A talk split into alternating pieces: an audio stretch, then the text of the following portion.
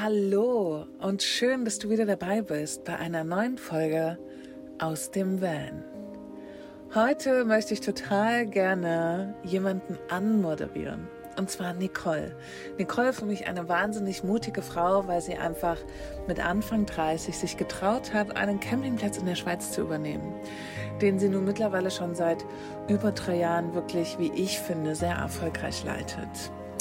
Und Nicole erzählt von ihrer Story und von ihren Hürden und auch von dem, was gut läuft. Freut euch auf jeden Fall auf eine richtig schöne Folge und ich wünsche ganz, ganz viel Freude beim Lauschen. So. Und dann machst du hier hoch. Ein bisschen? Ja, ist leider nicht mit drücken. das ist doch ganz manuell. Das hat, ähm, die hat die Annette auch bei ihrem kleinen bei ihrer kleinen oh, Chippe. Darf ich das Ding ja. hochmachen? Ah. So, sehr schön. Da sind wir. Den mache ich noch. Das macht tatsächlich ein bisschen was aus, dass der Schall nicht so in den weiten Raum hinten hinaus geht. Und jetzt haben wir hier eine schöne Aufnahmekabine. Ich freue mich voll, dass das noch klappt. So, ich dachte vorhin schon kurz so, nicht, dass wir es nicht schaffen. Nee. Ich habe einfach, ähm, ich wollte einfach ein bisschen klar im Kopf sein, wenn ich mit dir das mhm. Gespräch führe. Ja, aber schön, dass es geklappt hat. Ja. Herzlich willkommen in meinem Podcast, liebe Nicole. Schön, dass du da bist. Ja, ich danke dir, liebe Karin, dass ich das mit dir machen darf und du Interesse hast für meine Geschichte oder was ich erlebt habe. Mhm. Sehr schön. Und damit ihr mehr also ihr, die Zuhörer, ich spreche sie immer gerne persönlich an, ähm, ein kleines Bild davon bekommt, wer Nicole ist, mag ich immer total gerne Gäste, die ich eingeladen habe oder die ähm, bei mir zu Besuch sind, dass sie sich einmal kurz selber vorstellen. Wer bist du? Wie alt bist du? Und genau das, was du eben erzählen möchtest. Mhm. Ähm, ja, ich bin die Nicole, ich bin 34. Ähm, ich glaube, eingeladen hast du mich, weil wir uns hier getroffen haben ähm, auf diesem Campingplatz in Sedrun. Und diesen Campingplatz betreibe ich jetzt seit fast drei Jahren. Ich habe ihn im November 20 übernommen. Und ähm, ja, das war schon ein Traum, den ich schon sehr, sehr lange in mir getragen habe. Der, ich würde sagen, vor etwa acht Jahren ist der gereift und habe mich dann halt einfach nie mehr losgelassen. Und ich durfte dann irgendwann ja, diesen Platz hier finden und, und übernehmen und diese Chance nutzen. Ähm, und meine Idee war halt wirklich, dass ich einen Campingplatz machen kann, der sich ein bisschen von anderen Campingplätzen unterscheidet. Einerseits durch ja, so ein bisschen diese Gemeinschaft, die ich pflegen möchte auf dem Platz, dass man eben mit einer gewissen Herzlichkeit empfangen wird und diese auch hier gelebt wird. Ähm, und auch, dass wir das Thema Nachhaltigkeit halt aktiv leben, weil ich persönlich ähm, das oft auf Campingplätzen vermisst habe. Ja, und, und ich finde ja genau auf den Campingplätzen oder wenn man campieren geht, ist man ja sehr stark natursuchend und, und möchte diese ja eigentlich erleben.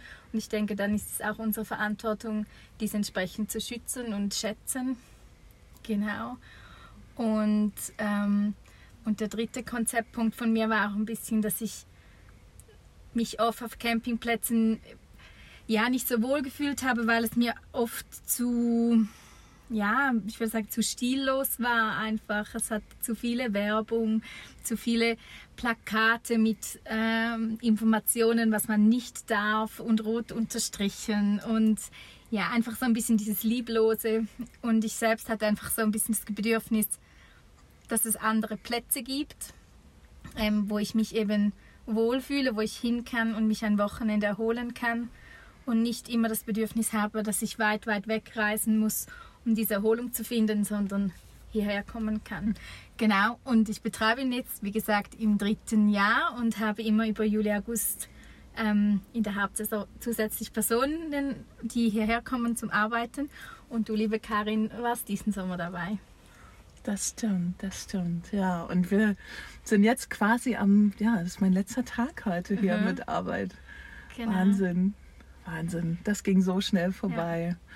Aber ja, um mich soll es heute gar nicht gehen in dieser Podcast-Folge, sondern um dich, weil ich dich auch so sehr schätzen gelernt habe hier auf dem Platz. Und zwar, mich würde noch ein bisschen mehr die Nicole interessieren. Mhm. Ähm, was hast du früher gemacht? Was hast du tatsächlich gelernt? Und wie kommt es, dass du dann Campingplatzbetreiberin geworden mhm. bist? Hey, wenn ich ganz zurückgehe, also aufgewachsen bin ich auf einem Bauernhof äh, in der Ostschweiz. Und wir waren als Kind immer campieren, anfänglich halt mit diesen großen Familienzelten. Und dann später hatten wir das Glück, dass wir einen Wohnwagen ausleihen durften. Ähm, und für mich war das immer ja, Freiheit, diese Ferien. Und irgendwie die Familie hatte dann so einen ja, so einen engen Raum. Es war irgendwie anders organisiert. Es war mit sehr viel Routine, also ja, nein, Routine ist falsch das Wort. Ähm, was heißt denn, ähm, wenn man doch Routinen, wo wir zum Beispiel, man ging zusammen abwaschen zum Beispiel mhm. oder man äh, man ging morgens zuerst zum, in den Shop und hing, ging frische Brötchen holen und so. Für mich hat das Rituale, das ist so Ah, ja, das passt gut. genau. Ähm, wir hatten halt sehr viele Rituale auch dabei und für mich waren das immer mega erholsame Ferien. Und genau, und dann später habe ich eigentlich äh, die kaufmännische Ausbildung gemacht, habe Tourismus studiert im Engadin ähm, und bin dann aber gar nie in den Tourismus reingegangen zum Arbeiten, sondern habe immer im Marketing gearbeitet. Zuerst im Sportmarketing, im Sponsoring, ähm, dann bei einer ähm, bei einem Medienhaus in der Schweiz beim größten und dort ähm, viele Events organisiert und Kooperationen gemacht und dann später ähm, bei Galaxus ist der größte Online-Shop in der Schweiz im Marketing gearbeitet ja, und irgendwie einfach gemerkt, dass ich immer ähm, nicht ganz glücklich war. Genau, und ich habe dann irgendwann auch mal neben der Arbeit angefangen in einem, ja, einfach auf der Straße, in Winterthur, in der 30er-Zone, habe ich angefangen, meinen VW, also nein, nicht VW-Bus, meinen Transit umzubauen zu einem Camper. Und äh, weil ich einfach gemerkt habe, ich brauche irgendwie noch etwas Handwerkliches daneben. Es reicht für mich nicht, einfach nur im Büro zu sitzen. Ja, und irgendwann habe ich wie gemerkt, irgendwie im Marketing, ich werde, glaube ich, nie glücklich. So nur am Computer. Und habe dann ähm, mit meiner Schwester einen Test gemacht oder mehrere Tests, um herauszufinden, was ich eigentlich beruflich machen möchte. Und ich dachte dann zum Schluss, ja, jetzt kommt ein Job raus. Also das heißt dann, werde Hebamme, werde Lehrerin, was auch immer.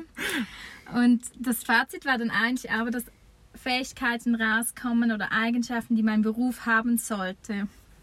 Und ähm, das Spannende war, selbstständig war voll weit ausgeschlagen. Und dann aber alles andere war in der Mitte. Also Handwerk ja, aber nicht nur. Organisation ja, aber nicht nur. Soziales ja, aber nicht nur. Also es ist alles so, genau. Hey, und dann war ich ein bisschen gleich schlau wie vorher und dachte mir, gut, was, was mache ich damit? Ähm, ja, dann habe ich das wie weiterwirken gelassen und irgendwann kam einfach die Idee von einem Campingplatz und die hat mich nicht mehr losgelassen ja, eben einfach diese Möglichkeit, dieses Spielwiese zu haben und eben auch etwas anderes zu machen. Und ich hatte schon auch stark den Drang in mir, ähm, sinnvolle Arbeit zu leisten. Ich glaube, das haben ja viele.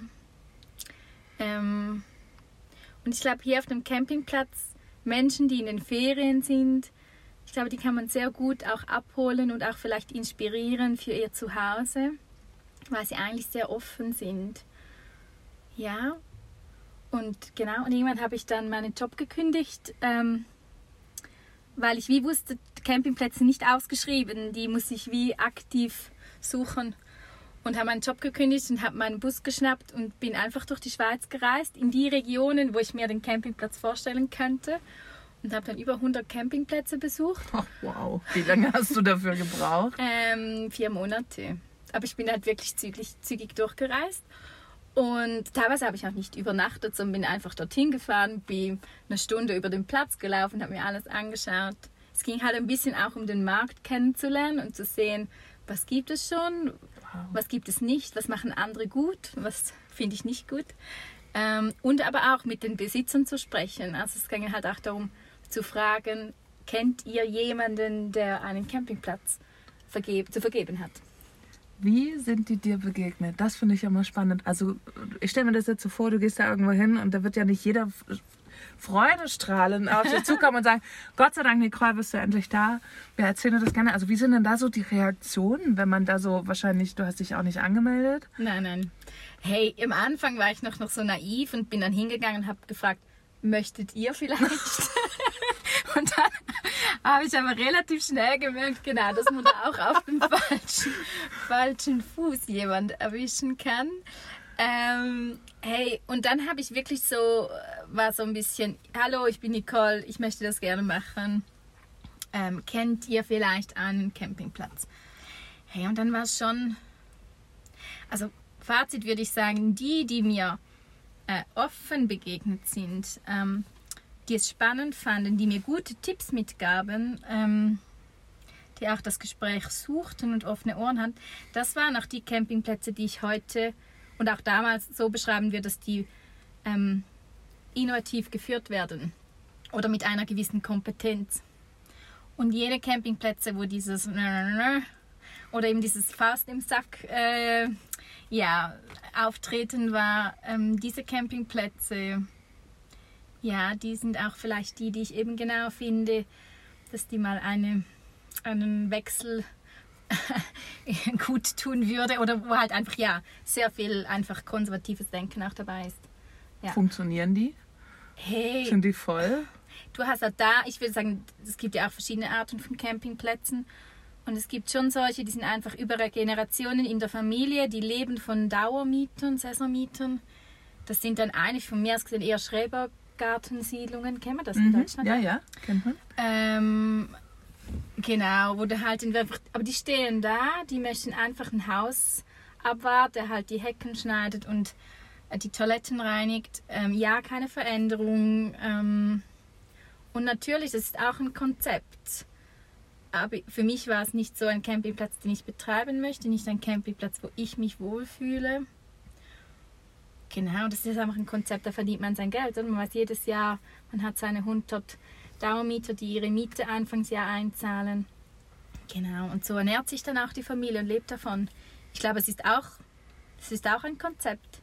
Ich glaube, es ist einfach schade für die Branche, wenn es zu viele solche Plätze hat, weil Mhm. es für mich hat es nicht mit Tourismus zu tun. Für mich ist dann eher das, ja, ja, genau.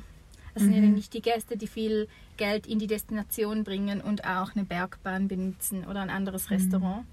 Und ich glaube, das ist eine für Destination eigentlich spannend, einen Campingplatz zu betreiben.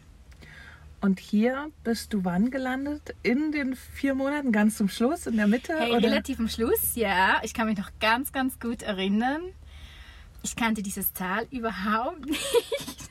Ich habe dann irgendwann habe ich gemerkt, ah, ich möchte, möchte dann immer wieder zurück nach Zürich und war im Bündnerland unterwegs. Wir sind ja hier auch im Kanton Graubünden. Und dann habe ich gemerkt, dass hier hinten auch noch viele Campingplätze sind und ich die eigentlich auch mal abfahren will. Und irgendwie merkte ich, dass man dann ja mega schnell in die Zentralschweiz kommt. Das war mir nie bewusst, dass, das, dass der Kanton Graubünden so fest in die Innerschweiz eigentlich ragt und so nah auch am Tessin und eben Kanton Uri ist. Und dann bin ich im Wald einfach hier nach hinten gefahren und dachte noch, das ist ein elendlanges Tal. Es hört hier wie gefühlt nie auf. Ja, und ich weiß noch gut, wo ich das erste Mal hier war, ja. Ja, hier habe ich übernachtet. Genau. Und ähm, hier hattest du ja dann schon eine andere Ansprache der Leute. Wie war das denn dann? Ähm, magst du das erzählen? Wie ich hier Also, wie du hier ins Gespräch gegangen bist, weil ich finde das gerade total spannend. Wie macht man sowas? Also, wie steigt man hier ein, auch in so ein Gespräch zum Beispiel, ne? Und ja, wie ergibt sich das dann, dass man zum Schluss irgendwann so einen Campingplatz leitet? Mhm.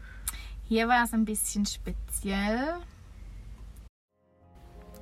Es folgt eine kleine Werbeunterbrechung.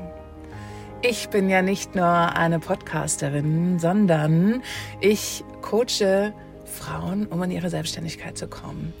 Oder biete auch ein Mentoring-Programm an. Und ich möchte euch heute etwas nahebringen. Ein, ein Baby von mir, was erst vor kurzem geboren wurde.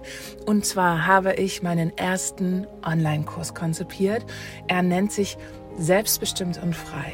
In diesem Kurs wirst du durch die einzelnen Schritte deines Businessaufbaus geführt und das behutsam und nachhaltig im Einklang mit deinen Prozessen. Für eine nachhaltige und zu 100% passende Strategie. In sechs Modulen werde ich dir meine Werkzeuge und Strategien an die Hand geben, die du benötigst, um dein Business nach deinen Bedürfnissen zu gestalten und zu strukturieren. Wenn du bislang nicht wusstest, wo du anfangen solltest, aufgrund von Unmengen an Informationen, ist dieser Kurs dein Business-Leitfaden. Wir werden gemeinsam herausfinden, was dich wirklich antreibt und welche Schritte du unternehmen musst, um endlich örtlich und zeitlich flexibel zu arbeiten. Step by Step werden wir uns sowohl mit praktischen Aspekten wie Technik, Marketing und das perfekte Angebot beschäftigen, als auch mit mentalen Aspekten wie die Angst vor der Sichtbarkeit und eine Motivationsstrategie. Du findest den Kurs auf meiner Website unter dem Menüpunkt Online-Kurs selbstbestimmt und frei. Wenn du Fragen hast, schreib mir gerne eine E-Mail. Und jetzt ist die Werbepause vorbei. Viel Spaß beim Weiterhören des Podcasts.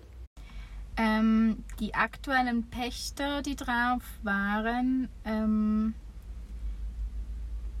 also der Betrieb gehört einer AG und da, da drauf sind Pächter. Ich bin eine Pächterin.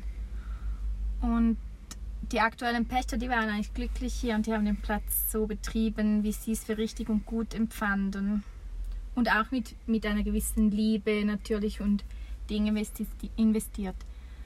Ähm, ich will aber sagen, dass die AG, also die Vermieterin, immer, wenn sie neue Pächter für den Campingplatz gesucht haben, Gastronomen suchten, die das Restaurant betreiben und nebenan noch ein paar Stellplätze bewirten.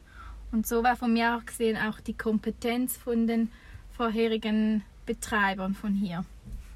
Und das Problem war aber, dass dieser, diese, dieser Betrieb Richtung Konkurs lief, weil die Mieteinnahmen immer zu tief waren und somit musste die AG, also der Verwaltungsrat dieser AG, ähm, Maßnahmen ergreifen. Das ist rechtlich so vorgesehen. Und ich kam dann durch einen zweiten Schritt eigentlich zu dieser AG und habe mich beworben, wusste aber nicht, dass die aktuellen Pächter eigentlich glücklich sind hier drauf. Und so war das ein bisschen eine unglückliche Situation dann am Schluss. Also wir haben uns beworben, oder ich habe mich beworben mit meinem Konzept und habe ihnen halt auch gesagt, dass mehr Mieteinnahmen absolut möglich sind, ist, wenn man es halt als wie im Hotelmanagement betreibt, halt das Campingmanagement und den Camping in den Fokus setzt und das Restaurant als Zusatzangebot anschaut und halt auch mit meinem Wissen, das ich mitbringe. Und auch zum Thema Marketing und so, das war halt auch die Website und alles, das war sehr, sehr rudimentär. Und so ging das dann eigentlich, dass sie sich für mich entschieden haben und die aktuellen Pächter eigentlich nicht sonderbar glücklich waren und eigentlich dann auch gehen mussten. Den, den wurde dann sozusagen gekündigt. Ja. Oha, hast du mit denen noch Kontakt? Nein, die waren dann auch sauer auf mich. Hm. Ähm, ich verstehe es auf eine gewisse Weise und zwar, wenn man es ganz, ganz persönlich anschaut. Ich war hier und sie haben mich als Gast, wie ich vorher erzählt habe, und sie haben mich sehr warm und sehr liebevoll auch behandelt und mir noch ein Stück Käse geschenkt. Und ich wusste ja noch nicht, was alles passieren wird. Mhm. Ähm, und gleichzeitig wusste ich, dass die, also das später wusste ich ja dann, dass die AG sich ähm, verändern muss oder eine neue Lösung suchen muss. Ähm, am Ende wärst du es nicht, wärst du's nicht gewesen, das war so ein bisschen der Punkt, anderer. genau. Mhm. Und am Schluss ist es ja wie wenn du einen Job hast und du wirst gekündigt, weil jemand anders kommt. Das ist ja nicht, das ist der Entscheid, der strategische Entscheid von oben. Der entscheidet, dass jemand mhm. Neues kommt. Das ist ja nicht ich, die, die bewusst gegen sie agiert habe. Aber natürlich, für sie war, wenn ich nicht gekommen wäre, wäre es so weitergelaufen. Das, der Punkt ist einfach, sie haben zuerst, die AG hat zuerst TCS angefragt. Das ist so wie ähm, ADS ADAC in Deutschland. Mhm. Ich weiß nicht, hat ADAC eigene Campingplätze? Nein, aber die haben so eine große Vermittlungsseite. Ah. TCS hat in der Schweiz, ich Das ist eine große Kette, ne? Ja, Eine der der größten. 15 ist die größte. Mm. Der 15 Campingplätze und auch im Nachbardorf einen. Und dort haben sie eigentlich zuerst angefragt. Und ich habe beim TCS angefragt. Und der TCS hat gesagt, ich dachte, vielleicht möchten die einen verkaufen. Und Ja. der hat gesagt, wir möchten keine verkaufen, aber hey, äh, in Sedrun haben sie uns angefragt. Geh doch da mal fragen. Oh, das ist, aber, Genau. das ist aber nett. Das ist mega nett, ja. Und Also so allem, ist es entstanden dann irgendwie. Ähm, und es war dann ein, das ist, ich glaube, wie oft Thema der Kommunikation. Ich habe dann auch mich auch immer stark gemacht in der AG und habe gesagt, ihr müsst die informieren, ihr müsst sie frühzeitig informieren, Mhm. dass hier etwas läuft. Und sie waren halt immer so ein bisschen, ja, wir möchten keine schlafenden Hunde wecken. Und das ist, ich glaube, das ist immer so ein, ja, Krisensituation, Thema Kommunikation wahnsinnig schwierig. Wann ist der richtige Zeitpunkt zu kommunizieren und wie viel? Und ich glaube, das hat man ein bisschen verpasst. Ja, Und es war ja nicht deine Verantwortung, es war ja die Verantwortung der großen AG. ja eigentlich schon. Nee, nicht eigentlich, das ist Ja. so, weil nicht du hast die Entscheidung getroffen. Genau, ich durfte ja gar nicht kommunizieren. Mhm. Genau, aber natürlich hat es, weil ich ja sehr mitfühlend bin und ähm, ja eigentlich auch eben dieses, diese, diesen Gemeinschaftsgedanken so fest in mir trage, war das schon auch ein bisschen Mhm. ein bitterer Beigeschmack beim Ganzen. Mhm. Und dann war es aber soweit und sie Mhm. haben gesagt, hey, Nicole, das kann jetzt losgehen. Ja. Was passiert dann? Übergabe des Platzes und dann so, hey, komm, tu, was du tun musst. Ähm, genau. Hey, das war. Genau, die Übergabe war halt entsprechend für diese Vorgeschichte jetzt auch so ein bisschen schwierig. Ich hatte die Vorpächter dann halt nicht mehr gesehen. Sie haben das wieder separat machen wollen. Ja, und am Schluss habe ich den Platz übernommen und du bekommst einfach den Schlüssel für die, für die verschiedenen Räume und im Restaurant siehst du all die Töpfe und die, das Geschirr und so, das du bekommst. Hey, und dann war auch noch gar Corona, war halt voll, voll das Thema. Hey, und im ersten Monat, also ich habe im November gestartet und Mitte Dezember eröffnet.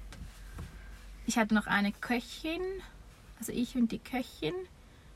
Und ähm, dann war viel einfach aufräumen, die ganzen Schuppen halt so zu ordnen und zu entsorgen, was ich brauche, was ich nicht brauche. Ähm, Geschirr auf einen Stand bringen, mit dem man arbeiten kann. Das war halt vorher auch ein bisschen chaotisch. Ähm, ja, Menüplanung machen, Kasse kennenlernen, die ganzen Abläufe. Ich hatte das Glück, dass meine Köchin äh, eine, sie hat lange ein Hotel geführt und sie hat mich eigentlich unter einem Strich in die Gastronomie eingeführt.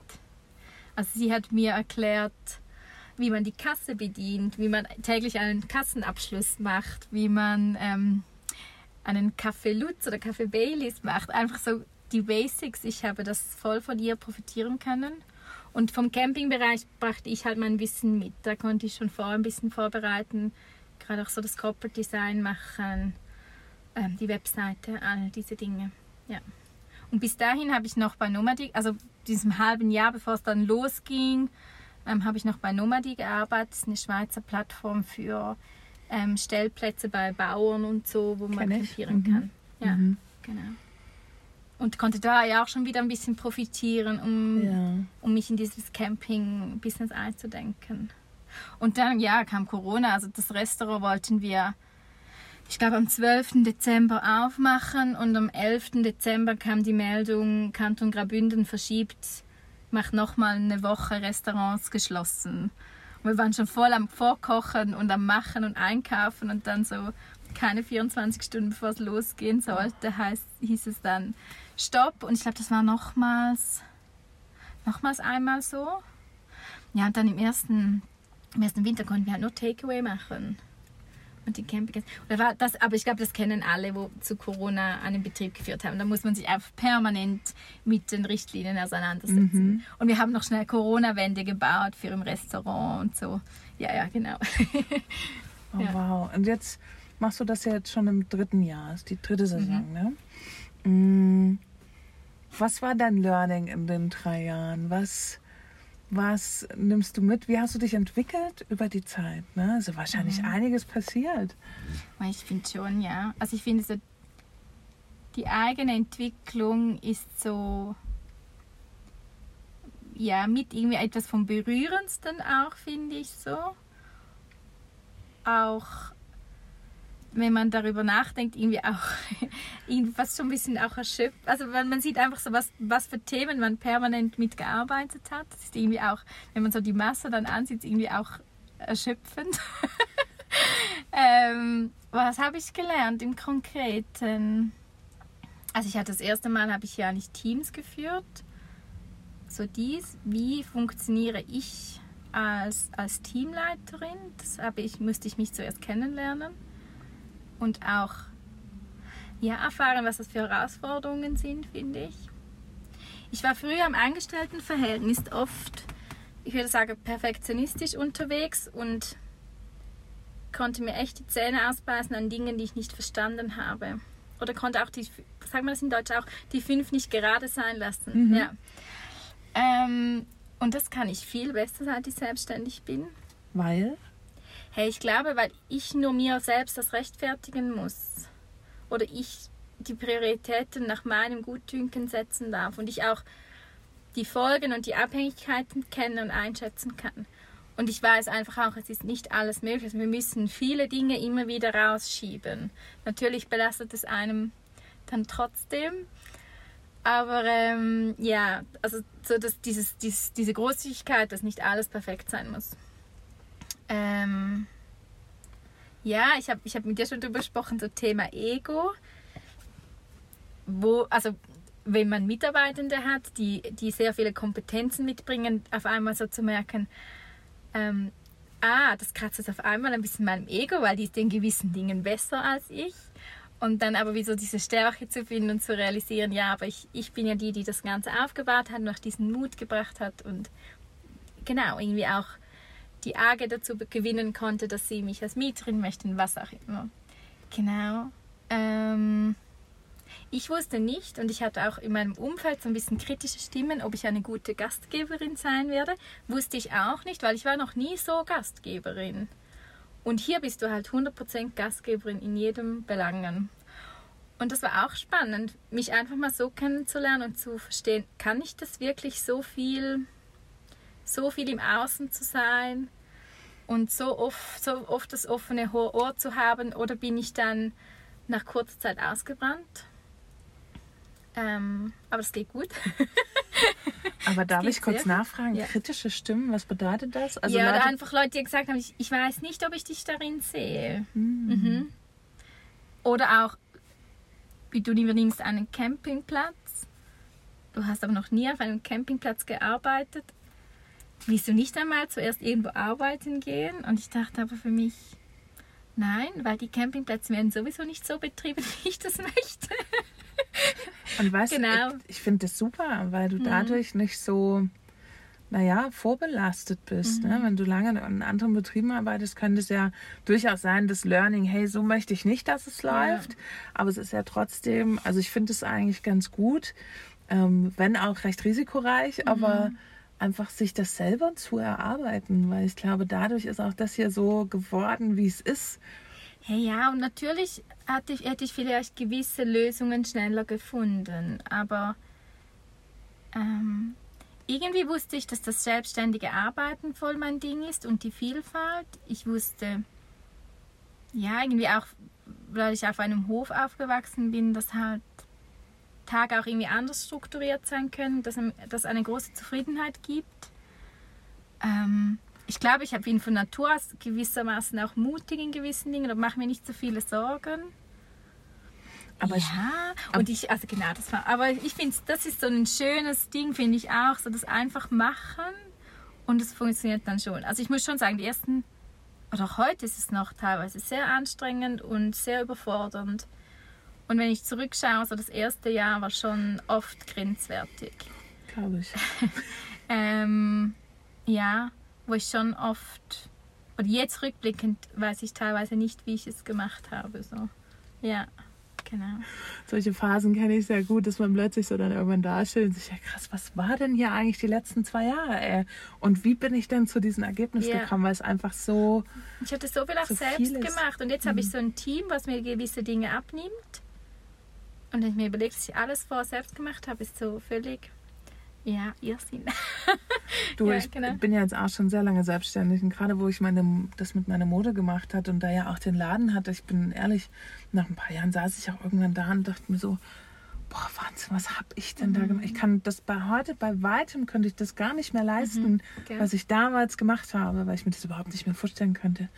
Aber das ist der Und Lernprozess. ich glaube, die Müdigkeit, die trägt man, also ich würde behaupten, die Müdigkeit vom ersten Jahr, die trage ich immer noch, trage ich immer noch ein bisschen in mir mit. Mhm. Ähm, ich nenne es immer meinen Campingplatz als Baby, weil ich wie das Gefühl habe, es hat sehr viele Parallelen.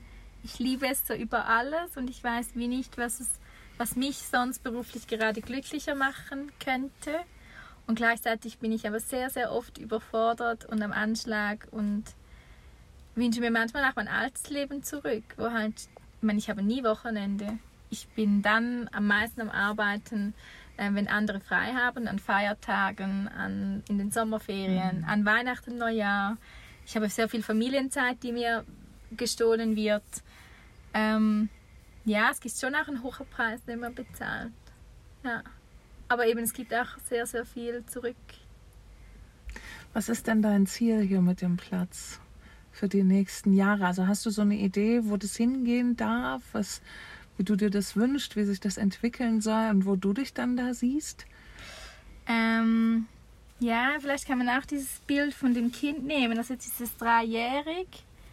Jetzt kann ich auch mal ein paar Tage weg sein und es, und es läuft alleine und ich kann ihm erklären, dass ich weg bin und dass jemand anderen ihm gut schaut. Oder es kann mal selbst eine Jacke anziehen, so ein bisschen bildlich erklärt. Ähm, und ich hoffe schon, dass dieses Kind immer älter werden darf und selbstständiger. Wir planen noch einen Neubau, wo mir äh, einerseits viele Arbeiten auch leichter machen sollte, weil wir dann mehr Stauraum und auch ähm, weniger Provisorien bekommen, die halt viel Arbeit geben. Bessere Infrastruktur Ja, ist das genau. nachher. Ne? Hm. Und auch mehr Angebot, dass wir hoffentlich die Nebensaison stärken können, dass ich auch mehr Personal länger einstellen kann, weniger oder jetzt muss ich in fünf Personen in zwei Monaten einarbeiten. Das ist wahnsinnig intensiv. Und auch, dass es finanziell dann halt irgendwann einfach auch eine rundere Sache gibt und mich nicht ähm, schle eine schlechte Wetterwoche etwas nervös macht. Genau, und für mich privat, ich wünsche mir schon, dass ich, ähm, dass für mich der Campingplatz ein wichtiger Teil bleibt in meinem Leben, aber nicht mehr ähm, so über allem steht, dass ich dass es mehr System drin hat, mehr Strukturen, ähm, dass es auch selbstständiger läuft und ich eigentlich einfach der Kopf dahinter bin, aber nicht mehr alles dem unterordnen muss. Und ich vielleicht auch mehr Zeit finde, um eben meine Freundschaften, meine Familie, diese Beziehungen einfach besser zu pflegen und vielleicht auch selbst eine Familie zu gründen. Ja, Wow. ja und dass es einfach ein schöner Ort wird, der so blüht. Also ich finde, wir haben so viele schöne Gäste. Und ich wünsche mir eigentlich auch, dass diese Gäste, ähm, diese, ja, diese Gästekultur, die wir haben, dass sich die weiterentwickelt und weiterhin in die gute Richtung. Ich wünsche mir, dass wir Gäste anziehen, die eben auch das schätzen, was wir hier machen und auch mitprägen. Weil für mich sind schon die Gäste auf dem Campingplatz sind mindestens ein so wichtiger Faktor für dieses Wohlbefinden für den ganzen Camping wie wir, wir Mitarbeitenden. Weil es so wenig Privatsphäre gibt auf dem Camping, ja, sind sie Teil des Vibes, der hier stattfindet. Wobei man schon sagen muss, das Konzept hier von dem Campingplatz ist extrem offen. Keine Wände, keine Hecken, keine Parzellen, wie man es von anderen kennt, sondern direkt anschließend an so einem Wald, in einem Tal, alles ganz offen, was ja, finde ich, schon relativ viel Privatsphäre doch am Ende zulässt. Und die Parzellen finde ich auch relativ groß Ja. großzügig gerechnet, was, was einfach ja super angenehm ist, weil es da nicht nur um Effizienz geht. Effizienz ist wichtig in dem Betrieb. Ja, natürlich. Absolut, das kann man nicht, nicht rausnehmen, aber eben nicht nur. Und andere, Auch so ein Mittelweg, ja. Was ist, was ist ökonomisch sinnvoll oder wo kann ich aber an der Gastzufriedenheit massiv schrauben und die hochdrehen? Und dafür habe ich vielleicht mehr Gäste, die kommen oder auch in der Nebensaison kommen. Ja. Man muss dazu sagen, du machst das ganze Jahr auf, Mhm. was total spannend ist, weil im Sommer, ich bin ja jetzt nur im Sommer hier, ähm, ist hier durchaus auch mal, waren hier 26, 28 Grad. Aber man ist hier sofort im Wald oder man geht ein bisschen den Berg hoch, dann wird es ja auch direkt schon wieder kühler. Auf jeden Fall, wir sind ja schon auf 1400 Meter. Aber im Winter, beschreib das mal kurz, wie das hier ist im Winter. Also man kann ja auch mit dem Camper herkommen. Also das ist das eine. Ja. Die Möglichkeit gibt es, aber es gibt hier natürlich auch Tiny Häuser mit Öfen, wo man sich einmieten kann. Und hier geht direkt eine Langlaufstrecke durch. Ja. Also, wo wir jetzt stehen, Warte, oh ja, wo wir jetzt stehen, äh, ich glaube 20 Meter drüben ähm, ist die Langlaufloipe, genau, wir sind direkt an der Langlaufloipe. Ähm, und im ersten Winter hatten wir wirklich dreimal einen Meter Schnee. Ich war so viel am Schneeschippen. ja, aber es war mega schön. Ähm, und letztes Jahr hatten wir leider nicht so viel Schnee. Das war ein bisschen schneearmer Winter, aber ich glaube überall. Ähm, ah, es ist, ich finde, es ist komplett anders. Es ist, man weiß, der Schnee schluckt eigentlich nochmals mehr die Akustik. Es ist wie nochmals ruhiger. Du hast auch immer noch die wunderschönen Sternenhimmel. Du hast immer noch den, den, den Rhein. Hier entspringt ja der Rhein, ähm, den du gurgeln hörst. Ähm, genau. Und ich finde, beim Campieren ist halt einfach wahnsinnig schön im Winter, weil du halt einfach wirklich in der Schneelandschaft stehst. Es ist nicht wie ein Hotelzimmer, das in einem Komplex ist und du entscheidest dich, jetzt gehen wir nach draußen, jetzt gehen wir nach drinnen, sondern du bist immer Teil von draußen. Das, was ja im Sommer auch das Schöne ist vom Campieren. Ähm, also gerade für Familien finde ich es genial, wenn auch viele Gäste, die machen einfach ein Feuer draußen oder gehen ein bisschen Winterspazieren. Man, Und jetzt hier kommt ja auch noch was ganz, ganz Tolles für den auch Herbst, Winter. die Sauna, sprichst du an oder was? genau, wir kriegen noch eine Sauna. Und ich finde es halt schon genau so dieses ähm, einfach in, im Winter sein, weil ich habe ja auch in Zürich gewohnt und im Unterland und da hast du keinen Winter mehr. Und hier oben, eben, da gehst du Winterwandern, du gehst durch die verschneiten Bäume, du, die Ski, ähm, die Skiarena, also das Skigebiet ist gleich ganz nah. Ähm, du kannst Schneeschuhwandern gehen. Also es ist einfach, ich finde, es ist dann wirklich halt Winterurlaub. Natürlich ist es manchmal ein bisschen am Limit, wahrscheinlich. Ähm, wahrscheinlich ist es morgen schon ein bisschen kühl, wenn du die Heizung angestellt Aber genau, ich finde, und das Lustige ist wirklich, ich finde, das hat man jetzt sehr gut gesehen. Wenn wir viel Schnee haben, kommen die Leute mehr, als wenn wir wenig Schnee haben. Also das, das Erlebnis ist wirklich der Schnee und die Kälte und dieses, es ist auch ganz eine trockene Luft hier oben, wenn es kalt ist. Und um ehrlich zu sein, ich friere immer viel mehr, wenn ich im Winter nach Zürich gehe, weil die Kälte so nass ist, Mhm. Als wenn ich hier oben bin. Hier oben ist einfach das Gesicht und die Fingerspitzen. Alles, was draußen ist, die sind kalt. Aber wenn du dich gut anziehst, ist diese trockene Kälte, die kommt halt nicht auf die Haut. Ähm, ja. Also ich finde es mega schön. Wir- dürfen da auch noch ein bisschen wachsen. Wir haben erst mit Wintercamping gestartet. Das hat es vorher noch nicht gegeben. Aber äh, ich bin überzeugt, dass es die Menschen auch wieder ein bisschen näher an die Natur bringt. Ja, und vor allen Dingen dann auch mit dem neuen Gebäude wird es ja auch nochmal ein Stück einfacher.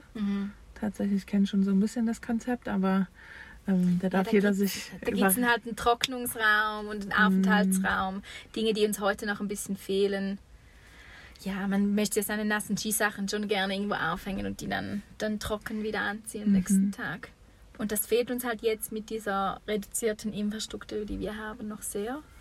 Aber ich freue mich und der Neubau soll halt auch sehr diesem nachhaltigen Aspekt folgen. Also es wird ein Strohbau mit Lehm und Kalk und nur aus lokalem Holz.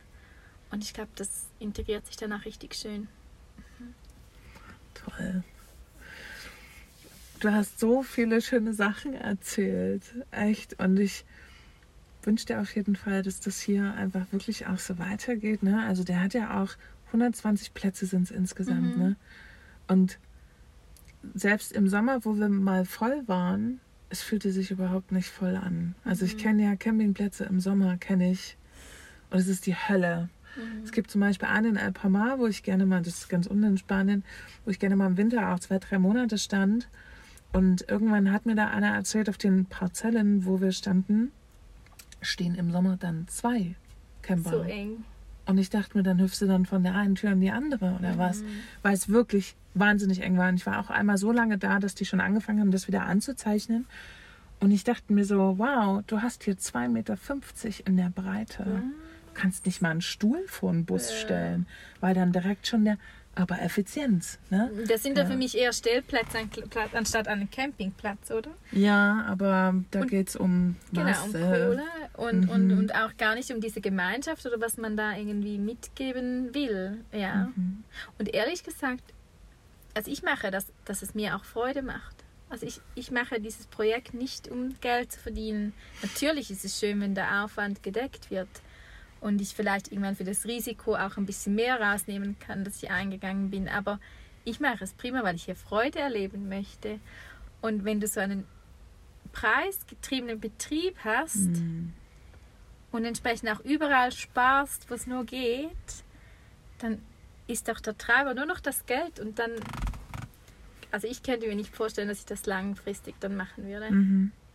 Ja. Ich kann mir sogar vorstellen, dass das Konzept hier, wie du es machst, vielleicht sogar auch andere Menschen irgendwann mal anspricht. Ne? Und dass Mhm. es vielleicht dann äh, Leute mal auf dich zukommen und fragen, hey, sag mal, wie machst du das eigentlich? Also, Ne? aber ich hatte schon viele, die selbst einen Campingplatz betreiben wollen, die Ah, vorbeigekommen sind. das wäre noch so eine Frage. Ja. Gab es schon Menschen, die das quasi ähnlich gemacht haben wie du, rumfahren, Leute ansprechen, wie, wie ist das jetzt für dich? Hey, ähm, ich weiß nicht, ob die rumfahren. Ich glaube, die sind einfach, die haben auch diesen Traum und ich kommuniziere das ja auch ein bisschen auf meiner Webseite. Ähm, ich glaube, die wissen das deshalb. Ähm, aber es ist mega schön. Manchmal, ich glaube, manchmal stellen sich die Leute auch ein bisschen gar romantisch vor. Ähm, ich glaube eben, es braucht schon viele Aspekte auch aus diesem Hotelmanagement, das man reinbringen muss. Es ist nicht einfach ein bisschen ein Platzwart spielen und ähm, Rasenmähen und genau Gäste, Gäste Getränke ausschenken. Ähm, aber mega oft habe ich voll ein gutes Gefühl und, und, und freue mich sehr, dass sie auch diese Passion gefunden haben. Ähm, ja, und ich, und ich bin auch jemand, wenn ich Zeit finde, spreche ich sehr gerne darüber. Oder jetzt auch eben dieser Podcast und erzähle davon, weil ich finde, es darf noch viel, viel mehr Campingplätze geben wie diesen hier. Oh, das wäre so toll. Mhm. Also wirklich, ich bevorzuge, wenn dann bei meiner Wahl oft eben auch Naturcampingplätze. Mhm. Kennen die bislang einfach nur aus Deutschland und da sind die zum Beispiel auch einfach nur in so einem Wald drin und dann heißt, komm, sucht euch euren Platz. Mhm. Stellt euch hin, wo ihr wollt. Ne? Also ich fahre ja immer nur in der Nebensaison, muss ich sagen. Ja. Ich bin selten in der Hauptsaison irgendwo auf Campingplätzen zu finden, weil es ja doch, ne, es ist Ferienzeit, es ist viel los. Aber ja, das wäre großartig, weil Und ich denke, wir dürfen uns auch gegenseitig unterstützen. Also ich freue mich immer mega, wenn ich andere Plätze finde, die, die ich auch sympathisch finde oder empfehle diese auch den Gästen.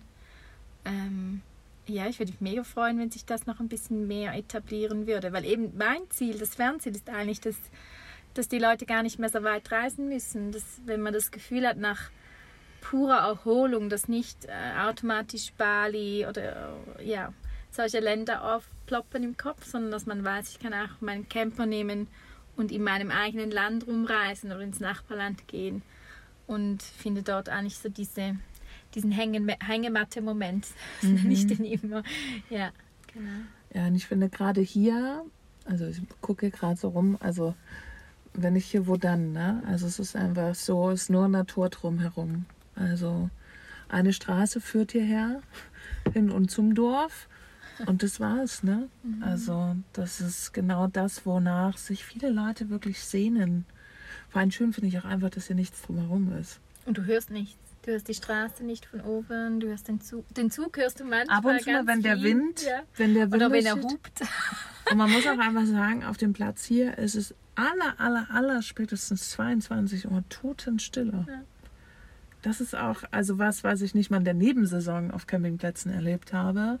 Oder schon vorher eigentlich. Also sobald hier dunkel wird, sind irgendwie alle dann so zurückgezogen. Wir haben ja schon mal die These aufgestellt, dass es auch so ein bisschen damit zusammenhängt. Hier kommen ja sehr viele Menschen, die sehr viel Aktivitäten machen den ganzen Tag. Also kommen dann hierher und machen Wanderungen, fahren mit dem Fahrrad rum, was auch immer. Und da ist man abends einfach erledigt. Ja? Ich glaube, das und dass es eben abends halt öfters auch kühl wird. Ähm, und das ist aber auch das Schöne, dass man hier eben dann auch gut schläft im Sommer. Oh, ich ja. glaube, viele, wir haben auch viele Gäste, die sind halt auf dem Weg in den Süden oder vom Süden zurück und halten hier, weil wir in der Nähe vom Gotthard sind. Und, ähm, und ich habe wirklich oft das Gefühl, dass die dann so richtig glücklich sind, dass sie wieder mal schlafen können. Ja, weil es kühl ist und sie einfach dann früh zu Bett gehen. Ja. Und ich glaube, es ist einfach ein, ein Ort, wo eben ähm, Entspannung irgendwie automatisch gelebt wird. Also hier findet man ja auch viele Kristalle und ähm, eben wir haben extrem viel Wasser und es ist sehr ruhig. Und ich finde schon, dass dieser Ort auch etwas Magisches hat. Also ich kann es nicht so ganz in Worte fassen, aber ja. Also ich, ich kann es gerne mal, also ich auch nicht so richtig, aber ja, also alleine dadurch, dass ja hier nicht weit von hier die Quelle, also der Rhein entspringt. Und es ist hier irgendwie noch so ein, naja, ein bisschen mehr als ein Bach, aber ist jetzt noch nicht so riesig. Und wenn man den Rhein sonst so kennt, ich aus Deutschland, wenn man so in die Städte guckt, da fahren halt riesige Schiffe drauf. Ne? Das ist braune Suppe, die ähm, einfach nur industriell genutzt wird. Und hier ist noch so, das ist noch so ursprünglich. Und ich glaube, und so rein und so, das, oh ja. ähm, ich finde das, dann finde ich die Wälder hier unfassbar schön. Ich hatte ja, wir hatten es ja schon mal ne, mit dem Moos. Ich habe noch nie so einen Moosboden betreten. Der fühlt sich an wie eine ganz tolle Matratze. Der ist so, da ist so viel Moos, dass das so weich ist, wenn man da drüber läuft. Und ich liebe es ja barfuß zu laufen. Und es ist so eine Wohltat, darüber zu laufen. Wahnsinn. Und wenn dann noch, wenn es dann wieder ein bisschen geregnet hat, auch die Farben, die Grünfarben. Ich habe selten so viel Grün gesehen. und die Pilze, die du sammeln Ja. Und dann noch die Himbeeren, die Heidelbeeren. Man, und Heidelbeeren. Himbeeren stehen da oben auch. Hat's Büsche, auch. aber Ah. hallo. Und wilde Erdbeeren, das sind die ganz kleinen. kleinen, die sind so Super süß, lecker. Und wenn das hier alles sp- sprießt, wow. So. Mhm. Wir haben letztens hat mir Monika auch so einen Klee gezeigt. die man essen kann. Ja, der ist wie Sauerampfer. Boah, ja. ist ja lecker. Der steht hier unten in dem kleinen Wald überall an so Das ist auch Stellen. so meine Vision, dass wir irgendwann, wenn wir den Neubau haben und wieder ein bisschen ressourcenfrei sind, dass wir mehr so Kurse machen können. Was irgendwie Pilz suchen, Yoga-Retreats oder auch Yoga-Lessons am Morgen oder eben Boah, ich ähm, stelle mir das so schön vor. ja. Also ich, ich finde einfach das Schöne ist, ich habe 20.000 Quadratmeter, die ich einfach Spielwiese nutzen kann, oder? Ja. Und, und Gäste eben irgendwie ja, animieren kann, eben die Natur zu erleben. Ich kann mir auch zum Beispiel das mit dem Yoga oder was auch immer, das kann ich mir auch extrem gut vorstellen. ja, oder so oder richtig. Töpferkurs oder so, ich wäre die Erste, die macht. Ich habe das ja, Ja. hier gab es auch immer einen Kurs, ähm, wo da wurde Keramik angemalt. Ne? Ja. Und da dachte ich auch mal so, oh. Aber was, ja, und ich finde auch zum Beispiel Kräuterwanderungen, Mhm. so was wäre ja auch mega spannend. Und dann holst du die Leute einfach ab und gehst mit denen zwei, drei Stunden in den Wald und sind alle so happy danach. Ne? Oder, Und du lernst einander auch wieder kennen. Mm. Und ich finde, es gibt eine Beziehung dann wieder zum Ort, also irgendwie Ja. ein schönes Erlebnis. Vielleicht kommst du dann wieder und, und versuchst es auf eigene Faust. Oder ja, ich finde auch so diese, dieses Wissenstransfer von, von äh, Naturschätzen finde ich mega. Mhm. Ja. Wow, also ich ähm, wünsche dir natürlich aus tiefem Herzen alles, alles Gute für diesen Platz, weil das einfach, das darf weiter wachsen Mhm. in einem guten Tempo, in einem gesunden Tempo. Genau. So. Ja. Und das, Geduldig sein, das ist wirklich mega wichtig. Ja. Ja. Gibt es irgendwas, irgend so ein, den Point, den du gerne jemandem mitgeben möchtest, der vielleicht auch bei sowas anfängt, irgendwas Wichtiges, was du vielleicht damals noch nicht wusstest und wo du sagst, boah, hätte ich das früher gewusst. Also ge- angenommen, es möchte jetzt irgendjemand losgehen, seine Idee verwirklichen, gerne auch mit so einem Platz oder ein bisschen anders. Was würdest du jemandem mitgeben? Boah, es ist mega schwierig so auf die Schnelle. Mhm. Aber also es sind vielleicht jetzt gerade zwei Dinge, die mir kurz Auch einfallen. gerne zwei. Ähm, das eine ist wirklich so eben dieses Losgehen, also wie ich, wo ich Warte meinen. kurz, dann, Moja, du bist wirklich schön nervös heute. Was? Sie merkt, dass es losgeht. So, jetzt du. Also das eine ist wahrscheinlich ähm, eben, dass man einfach losgeht. Also ich habe, ich wusste dann irgendwann, ich will das unbedingt machen und entweder bleibe ich bei meinem Job und ja und träume immer davon. äh, Genau. Oder ich gehe jetzt kündige meinen Job und gehe los und suche diesen Platz und wenn ich ihn nicht finde, dann kann ich diese Idee wie auf die Seite legen.